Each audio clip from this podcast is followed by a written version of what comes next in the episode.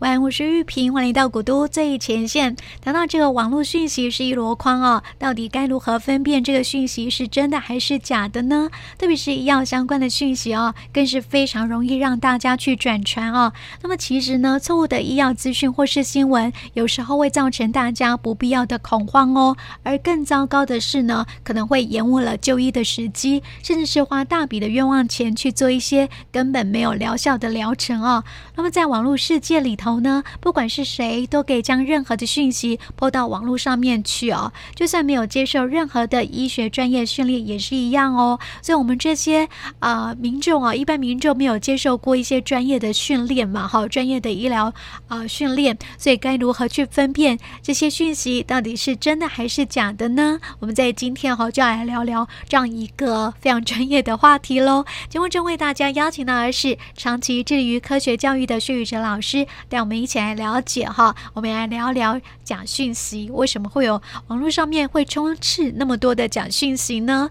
啊，薛哲老师你好，呃，玉斌好，各位听众的呃大大家好哈。那我想今天会挑这样的一个一个主题，我想呃应该这么说好了，我这个在过去哈，在过去往往呃我我先不要讲是假假假新闻，就是说在过去有些的呃这些医疗新闻的一个一个获得。除了新闻之外，哦，很多都都是来自于电台。我记得在在我在小时候的时候，哇，那个电台一打开，哇，就有很多的都在讲说，哎，有什么吃什么吃什么东西，呃，效果是好的，这这是前最前面的。然后它中间以后，那时候网络也没那么发达，就开始会看到有很多的。呃，直销公司，哦，直销公司他们会开始去去去说，哎，他们家的产品对于呃什么样很难处理的，尤其是药物很难处理的这部分，去得到一个好的效果。那到一直到现在，我想现在呃，不管是呃年纪年纪比较长的，或是年纪比较轻的，都开始，因为大家都有手机嘛，都开始有 Line 嘛，所以这时候的新闻取得就会更加的方便。那为什么会会这样提？就是说，在过去网络以前。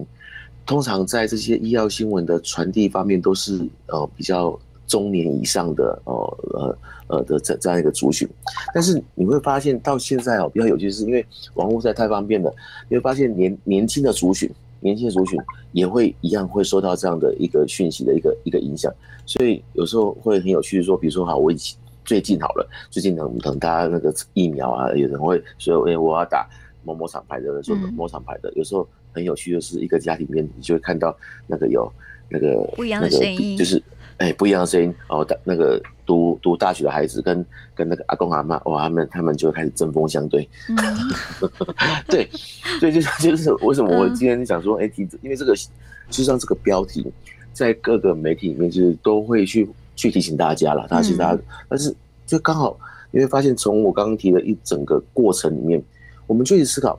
大家都在提这个部分，可是，在每一个时代中，一直都在出现，对，都在都在出现，观念不同。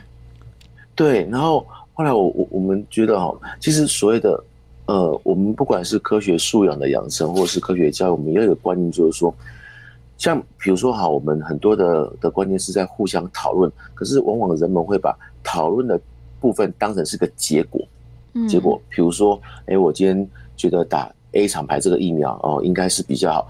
那 B 厂牌这个疫苗应该也是比较 OK。但是我们都是各自得到讯息，然后呢就把这个讯息有点像复制，然后贴上，这样直接转达出来。我们没有经过一个为什么他们说 B 厂牌比较好？难道 B 厂牌真的如同它比较好吗？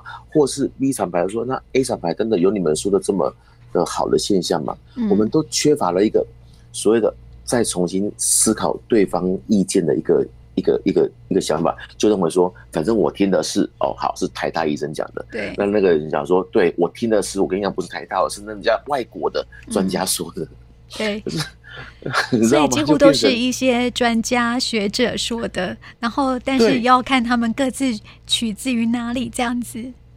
对，所以所以有时候我会比较持平的跟我学生分享说，比如说好了，你说。呃，这个人他是来自于呃，比如说好，来自于某个权威的权威的机构，可是问题是，他只是个体，他这个个体所所所自己表达意见，他并不是这个权威机构他们整合里面所有的专家学者，然后提出一个整合性的意见。嗯，你知道吗？这个就是变成我们在在网络新闻中常会看到一个部分都是某某个医生、某个专家，你知道吗？我们往往会没有看到是某个机构，就是你呃，应该这么讲，一个机构要出去他的一个一个说法的时候，他必须要很严谨的。去把所有的意见都综合起来，然后他会，他会才才会形成一个一个一个，比如说，尤其在我们医疗新闻上面的一个完整的报告。嗯，好，那我们现在就是因为因为网络真的太方便了，我可以这样讲，所以就会变成大家在搜寻讯息的时候，某某种程度哈，我们会去有一个先入为主，然后也会去想要找寻一个同温层。嗯，对，没错、啊。比如说，我觉得，哎、欸，打这疫苗，我应该呃，可能不太行。那打另外一种疫苗，要佐证自己的想法啦，对不对？对对所以就开始找同温层。那同温层之后，你就会发现这很有趣，就是就会开始撕裂，你知道吗？就没有，就中间完全没有办法有所谓的讨论的空间在。对。然后这时候就很容易造成假新闻从这个地方趁虚而入。嗯。哎。所以我们看到我们在呃针对一些呃医药新闻的时候啊，我们会去搜寻这个，我们会去问 Google 大神嘛，哈。对对对对。Google 大神他是依照我们的关键字下去做搜寻跟决定的嘛，哈、嗯。有时候这些的关键字就会引导我们到另外一个方向去，但是我们就不晓得这样子。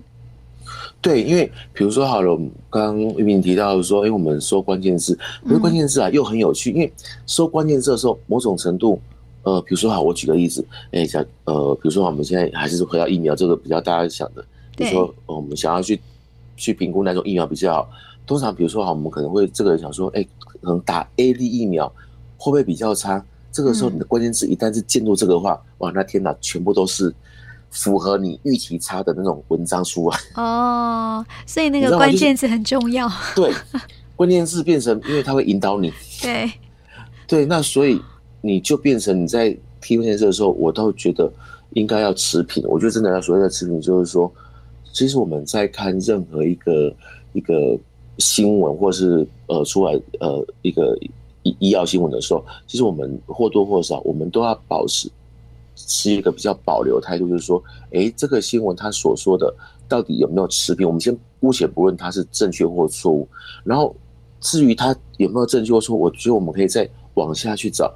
其他的相关的佐证，哎，假如说有有不同不同立场的人，基本上也都觉得他是对的，那我们或许相信度可以高一点。嗯，对对，但是有个问题就是说，我们现在哈，因为赖实在太方便了，因为赖这种东西就是看到一个就会你知道吗？就会转发到众众这种家族的那种群组啊，经常然后这些群组，因为大家只因为怎么讲，大家只看标题。嗯，没错。那目前在下标题是我们曾经一起有提到过，目前下标题的部分有时候他下的标题太过于直接了，我不要讲耸动，应该是耸动吧，而且有时候会误导，你知道吗？他为了让人家看要去看这篇文章，所以他就会用一些误导的方向去下标题。对，就太过于直接，那直接下去的时候就会变成大家直接用标题去去判断它。就就是像比如说好了疫苗，比如说像这 A D 疫苗之前，哇，国内刚开始打了很多副作用。你看，很有趣的是，我现在讲新闻事件，到现在新闻事件就会说，哎、欸，那个 A D 疫苗哈，看起来打第二剂的副作用比那个莫德纳来的来的少，这是目前新闻的媒体上所呈现出来的。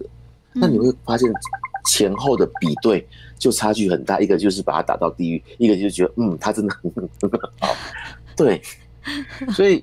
我应该也不是说是对或错，而是这个本来就是一个，因为医药新闻或科学新闻，它需要一段时间去累积证据，然后完了之后，它才会经过。其实我必须讲，它经过必须经过反复的修正以后，它才会得到一个结果。啊，只是现在人们会通常说喜喜欢比较速成的说啊，你赶快跟我讲结果。对，啊，这个时候结果 就会看到这种。你会发现，哎、欸，大家会甚至会人心惶惶，嗯，然后或者是甚至想说，那我今天不打这疫苗，我今天是不是可以吃一些营养品，嗯，或是怎么样来来来来取得辅助？其实这些都没有太大问题，因为反正增加免疫力。但是就是讲的，你会花一些冤枉钱，在一些、嗯、呃一些人，他会有有心人士，他会这个时候就会趁虚而入。没错，然后就是呃跨掉欧亚的亏情这样。哎，对，然后，比如说我这次对这阵子也看到一个新闻哈，就是说我不晓得是真的还是假的啦，然后就是说呃，这个对付新冠肺炎病毒哈，就是要多补充维他命 D，这样。哦，应该这样讲，维生素 D 哈，事实上它可以跟维生素 C 一样，它可以增加身体的免疫功能。对。就像比如说好了，有些在呃早期癌症的患者，他们也会去去去，我们会会去就说，哎，你就服用一下维生素 D，或是有家族史癌症的的家族史的患者，我们会呃的健康人，我们说，哎，我服用维生素 D 是 OK 的，嗯，但是并不能够把它导引到说，哦，我维生素 D 的产品，我就一定会去呃让新冠肺炎的感染力下降，嗯，我想这个是两回事，你知道吗？对对对。但是现在很多很多人就看到这样的一个新闻标题有没有哈？然后就说哦，维他命 D 很好，赶快去补充维他命 D 是没有错，然后维他命 D 不错，但是它不不能够真正的去嗯，就是对啊，对啊，就是对抗新冠肺炎，你知道吗？对，像比如说刚刚讲维生素 D，其实我也要跟各位听众分享说，就是维生素 D 在我们身体的另外一个主要的生理功能，就是它会促进我们的消化道去吸收钙离子。嗯，可是问题是，你今天的钙离子只要吸收过多，事实上，呃，还是有它的副作用存在的。比如说，我们最最常听到、最简单就是，比如说结石这样的一个部分。但是我现在讲这一块，并不是说叫你就不要吃维生素 D 了，因为 听众就很有趣，就说啊，老师你这样讲，那是不是我们就会有结石？就不用吃了，这样对，量适量都 OK。对，对，所以 我觉得很两。很两极，我发现很多人现在就是运用到一些的一些新闻的内容后，就很两极化去执行哦。有的是全然相信，有的是全然不信，这样子，对不对？对，那那也因为呃，目前会让这些假消息这样很猖獗的因素，其实呃，当然很多的这些社群媒体的的的崛起，那另外就是呃，不同的政治立场啦，或是心理情绪。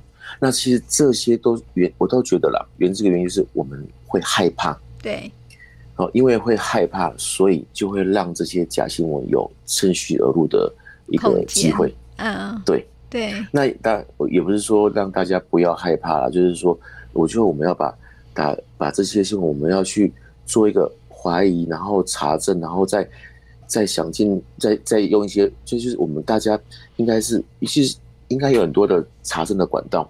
哦，包含政府机构，哦，包含了这些民间的比较有公信力的这些单位，这些都可以做一个平衡的思考。或是假如说，很很多朋友会说，老师，可是我没有那么多时间。其实我我觉得我们在听一个消息完之后，你无法确认它是真还假的，嗯，我们就干脆让它冷静一段时间。对，而这冷静不会很久，大概两三个礼拜，你就会发现，哎，这个新闻角是 OK 是没问题的，你就会发现。呃，可能连这个公家的政府机构、卫生主管机构，他会都开始慢慢去宣导。那假如是假的，你就开始会发现，会有一些的评论，或者是有些证据来出来，去、嗯、去打脸这前面这个消息。对，就要给他一个，我们要给他一个沉淀的时间，去反应的、嗯。是，所以我我看到一句话说哈，这是一个这个美国的医药。卫生啊、呃，医疗卫生记者协会所说的一句话，他说：“哈，人们必须要仔细辨别网络消息的可信度哦，因为就是有一些有心人士哈，想要利用不实的讯息来促销特定产品，或是抹黑对手经营的产品，这样子。”对，所以、嗯、呃，刚刚玉萍讲一个很重要的重点，就是说，其实你会发现哦，假如他基本上只是很单纯的、很很单纯说，我们去推广一个观念，也绝对没问题。嗯、可是它只要背后出现的产品在背后的时候，其实呃，我们就可以很清楚的分辨出来，这是一个我们把它叫做植入性形象的一个概念。嗯，对，因为它就是为了背后，那你大概可以去判断。我不能说他讲的前面是假的哦，而只能说我们可能要更谨慎的去判断它前面这个新闻的可信度。嗯，嘿。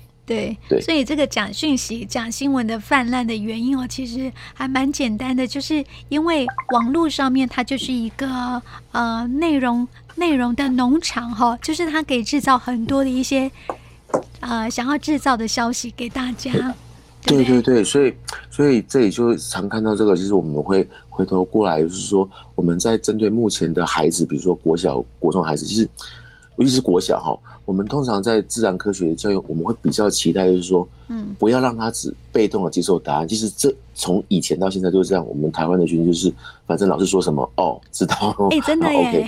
Okay, 对，老师说什么我们就相信这样子。对，可是现在的大学生或是或是高中生是慢慢有点改变了。嗯，他们会开始去去探索。当然，这跟他们的从小到到大的他们的教育。状况跟我们有点不一样，但是还是有有一一大群的孩子，他们觉得反正你告诉答案就好，你不要跟我讲那么多。对对对。那其实我们都要去慢慢引导他说，你去想想看，为什么他们会这样想？就是我们当父母亲或是当老师呢，我们不要给孩子在一个尤其是一个科学教育的一个一个新闻或事件给他一个直接定论，我们让他去探索。刚开始可能他他觉得很烦，可是慢慢以后他会开始发现，哎。好像我去找一下答案，好像跟你讲的有点不一样。嗯，那哪怕只是一个辩论，你知道吗？我我记得以前哦，我们在中在大学时候的那个辩论社哈，那辩论都会有正方反方，然后还会交叉交叉那种辩论之后，还会提出一个对结辩之后，然后再提出一个结论。我觉得这个很好哎。对。那我觉得现在孩子的科学教育，我们应该也是这样。我们从讨论激荡里面让他去养，我觉得是养成那个习惯。养成习惯是说，他到大了一点，在看外界这么多庞大的讯息的时候，他会懂得怎么去先去质疑他，然后去讨论他，然后再看看要不要相信他。我觉得会会比比比较。变成不会有我们现在这种大人们常会遇到的这个状况。可是我觉得很难呢，因为好像嗯，就是我们在接受一些讯息的时候，我们都会觉得说那些很浅显易懂的，然后又有吸引力的一些的知识，好像比较多人感兴趣这样子。对啊，所以就是现在就是说变成。呃，有一些的媒体，他的就会投其所好，你知道吗？嗯、就是反正你们就是要看这么这么重的一个标题，我就直接下，所以就会造成台湾的他们缺乏了怀疑跟查证的精神。嗯、对，对，然后只要有一个哎、欸，好像是一个重量级的人出来讲话，我们就就觉得相信。其实我有观念一直要分享，就是说专家所讲的。不见得一定是完全正确，对。但是非专家所说的也不见得完全是错误。我觉得这个，因为有时候我们在看一个人说，呃，比如说这个媒体的时候，我们没有错了，连连我也都是都会看，哎，到底是谁说的？到底这个机构是谁说的？这是人之常情哦。可是有时候就会变成在判断上面会出现的一些的落差啊，尤其是这种科科学医疗新闻是会会常见，因为它会不断的在。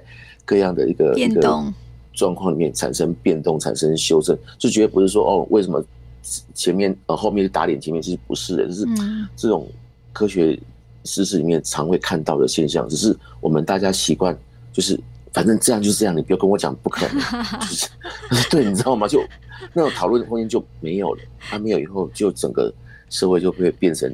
就变成没有办法去去去讨论一件很理性的事情。对，没错。你像科学知识啊，以前哈，这个以前的人认为说，这个地球就是平面的，有没有？对啊。后来才发现说，地球是圆的，这样子。对啊，像最早期、最早期，在欧洲，他们是以神创说哦，就是他们认为，反正就是上帝创造世界，你你你不能够告诉我说你是呃是从其他的生物演化过来的。我那时候那时候的说，所以后来。经过那个文艺复兴时期，哇，那整个要变动到现在，对，其实到现在，其实这些都是一个很长期的变动过程。嗯，所以我觉得，呃，网络上假新假新闻一定会有，而且它就是会存在。但是我必须定义说什么叫假新闻，就是说这个新闻它并不是呃一直是可以正确，而且是没有问题的，它可能是会受到修改的。我觉得这也算是一个假新闻的一种，只是我们不要把。这个假新闻去把它太过于信以为真，然后还要再去买很多不必要的一个、嗯、一个广告商品。嗯，我觉得这是一个重点。对。是啊，因为我们看到其实有一些医药新闻哈，那如果是太专业的话哈，就是会变成说，好像大家会觉得有点距离感，然后不太想要亲近他，所以就会觉得说那些比较容易取得、容易呃了解，然后简单易懂的，好像我们就比较容易去吸收它这样子。对，所以就会变成就是刚刚讲的，就大家会去找自己相信的，那相信者很相信，不像你就不相信。嗯，我觉得这个在判读我们这些呃网络的医药新闻，这个会会出现，呃，自等于是自己会进入到误判的一个一个模式里面。对。是啊，然后变成说哈，有些医药讯息啊，然后民众看了之后，因为现在很多民众会接受接收到上面赖的讯息，或是脸书上面的讯息哈，都是传一些比较健康议题的，或是医疗议题的比较多嘛。嗯、那有时候啊，你在网络上面啊，你去看了一些讯息之后，然后拿去问医生，医生也会觉得很困扰哈。对，会变得很大负担这样子。对，然后甚至有时候去问医生说：“哎，吃这个会如何？”像我我我举个笑话，曾经听过，就是刚好我家人住院的时候，我曾经听过，哎，隔隔壁床的那种家属问问问那个医生说：“哎，我们有一个营养食品，它里面有三十几种氨基酸，可不可以吃？”那其实比较有趣是我们人我们。氨基酸只有二十种氨基酸的哦，真的啊？对对对对对，那有你知道吗？那为什么会有三十几种？对，所以你知道这个这个就是所谓的呃，当然呃，所以但那在医生我们就看到反应，就是他他也不好意思说，哎，你这个假的，说他就只是笑笑说，哎，这个这个可能你你你听听就好了，类类似这样。可是民众们就会觉得说，哇，你看那我的这个东西氨基酸那么多哦，越多越好，三十几种、四十几种，对，事实上我们。在氨基酸这一块，基本上目前为止也只不过就二十种氨基酸而已。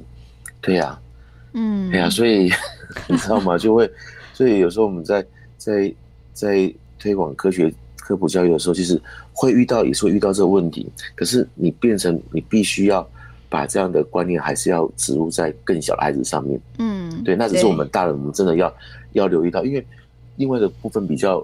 会有问题，就是我们通常会转传，你知道吗？对对对对对。啊，但是有些转传是，它是真的不能够转传。你说有些假讯息转传出去会危害那个社会秩序哦。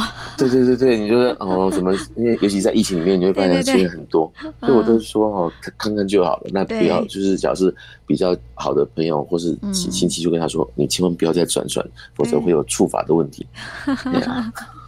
那我想替听众朋友问一下，就是说我们刚刚也讲很多哈，这个假讯息泛滥的原因啊哈，那怎么样去分辨说这些的医药、医疗卫生相关的讯息哈，它是真的还是假的呢？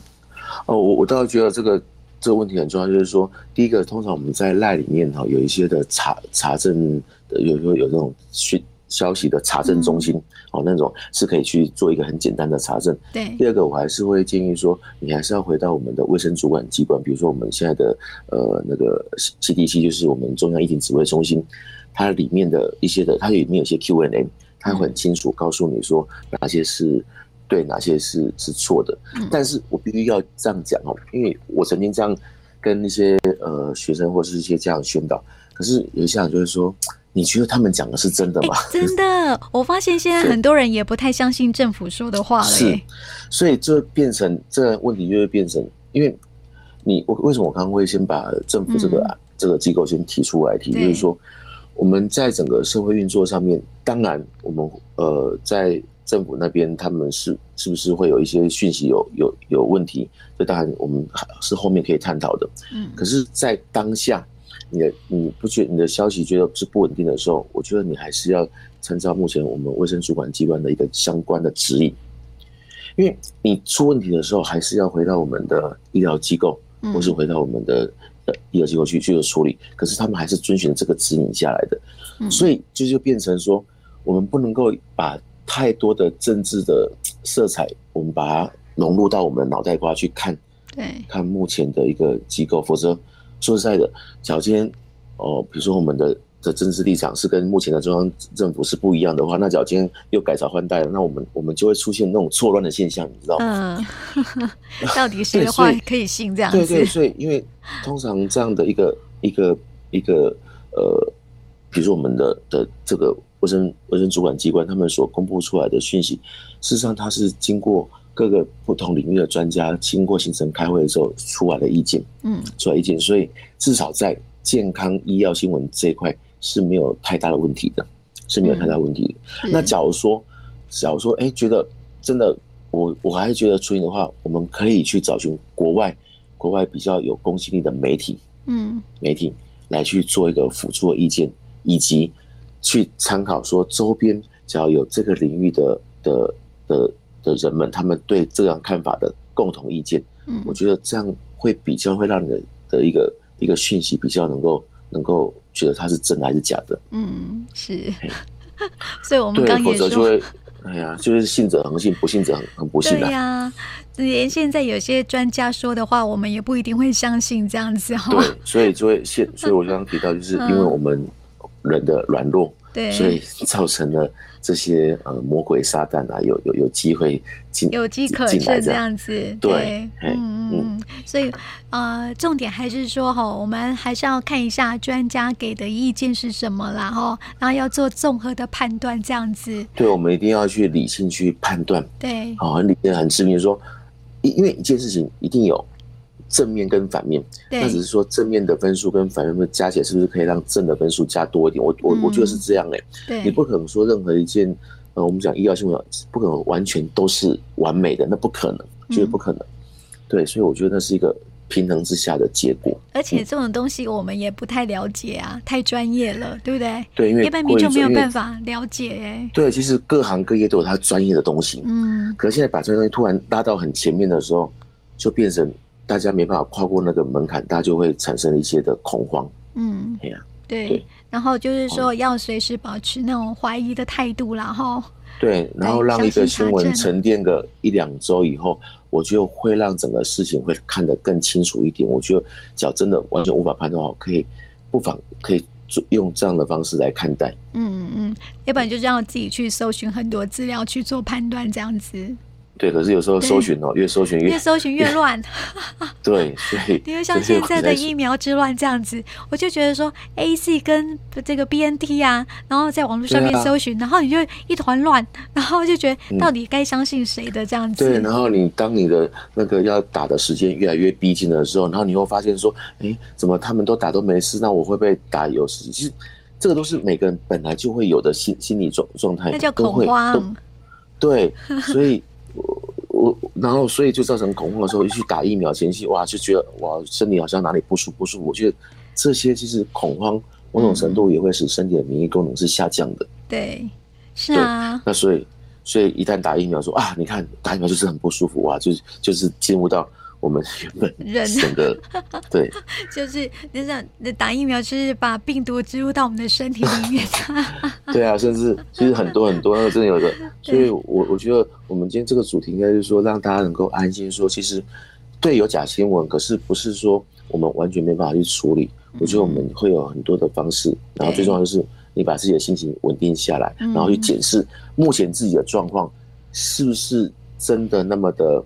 呃，需求这之类的产品，或是呃，我现在身体状况是不是足够健康来去呃应付疫苗的部分，或者是你去评估说疫苗我打与不打，我遇到的风险评估，我觉得这个都是可以自己，因为很多专家或者说啊，现在疫苗最好一定要打，这没我觉得在我立场没有错，可是我们必须拉回来说，当我们个人觉得怎么样的话，不妨把。我们可以心静下来，哎，然后做个很简单的决定，我们就可以说，哎，好吧，那我就面对或是如何？对，嗯，是。其实如果打疫苗这种状态的话，哈，可以医生可以跟医生讨论一下。对，那通常我觉得你会找寻你信任的医生，或是了解你状况的医生。我觉得这样的话可能会让你呃心里面更有踏实感。嗯，不管。最后结果是如何？应该是这样，对呀。因为医生会评估你自己的身体状况嘛，对不对？因为他最了解你啊，所以他会评估你的身体状况，然后给一些建议，这样子。对，我觉得真的要给医生，你你熟悉的医生去评估，哎，我觉得这样会比较。比较专业一点，没错没错。还有一个讯息就是说，哈，在假讯息里面呢，我们常看到那种非常极简的文字，譬如说，呃，一天只吃一个超级水果就能够让你远离癌症这样子，这个非常简单的论述哈。其实我觉得这也是。非常的，也算是假新闻的一种嘛，对不对？对，因为这些这些他们这种越来越短的哈，或是讲的很耸动，嗯、其实他们背后都搭配一些他们背后的商品的。对，嘿，嗯，对，背后的商品去去做，所以是绝对看得出来。所以我我们刚刚有提到说，讲背后不是说背后大商品不好，而是讲这种很短，然后讲的很耸动啊，是什么东西的？因为水果它一定会讲成分，那成分就会导引到它的商品的成分出来，那那就是很容易大家就会在。很恐慌之下，会相信这样的部分。嗯、对对对，所以有一些冒充那个专家的啦，嗯、或者是有一些文章说专家说哈，还不是可以尽信哦。嗯、那如果说有冠名的话，还还是要查证一下，说到底是不是有这个医生这样子。对对对，所以假如说 假讯息，我们刚刚有提的，就是赖上面很多的呃，我们的一些讯息的查证中心，嗯、所以你们只要。呃，上网去查说有一些呃假假新闻的查证，就会开始很多的连结，那你就可以把那个新闻复制上去来看，到底真的假的。嗯、可是我会比较说，假如说你真的会有疑虑的话，你可以多找几个查证的一个，因为虚拟查证有有好几个，对，你们可以可以去。多方面去确确认这个确认的部分。通常哈，很多人传给我那种呃医疗讯息哈，我都会先 复制，然后上网去看一下这是不是假的这样子。对，没有错，一定要做查证的动作。连自己也会被误导，因为当下因为可能在忙，对，没有注意看的时候，然后就会被那个标题哦跟当下事件一旦结合下去，哇，就会直接直接出去。没错，没错。然后我们这时候就变成是那种源头，你知道吗？源头就是中间的扩散者，这个谣言的那个共犯这样子哈。对对对对对。所以我们看到这个医疗跟健康类的网络不实的消息哈，已经泛滥到让人防不胜防的一个地步了哈。所以如果要查证讯息的话，我们食药署有一个医啊辟谣专区，大家可以去上网去看一下，说到底是不是这个谣言这样子哈。但是假新闻依然是会再三被转。发出去嘛，哈，隔一段时间又会卷土重来哦。所以呢，对抗这些不实的讯息哈，正是需要我们大家一起来改变网络的阅读习惯哈，还有转发的习惯。这样子，收到讯息之后呢，要先存疑一下，就是要怀疑一下，然后呢，再去确认一下正确的这个讯息之后，再去转发。这样子哈，啊，更不要在没有经过专业医师的评估之下哦，就进行的去选购。购买一些呃产品来治疗疾病，我觉得疾病有病还是要看医生，好吗？那要打疫苗，没有错，要打疫苗也可以先询问一下医生专业的意见，这样子哈。嗯嗯嗯，对，没错。好，这是提供给我们听众朋友来参考的哦。今天呢，就让我们一起来打击假讯息哈，要有那种判断能力，要有科学知识哈，平常就应该要训练一下。是的，要就是多，大家懂得说怎么先去判断，然后能够理性评估，真的不要把太多一些不必要的情绪先放进来去看所有的消息。嗯，没错。那今天就谢谢薛宇哲老师，谢谢你。好，谢谢大家，谢谢大家。嗯，拜拜。嗯。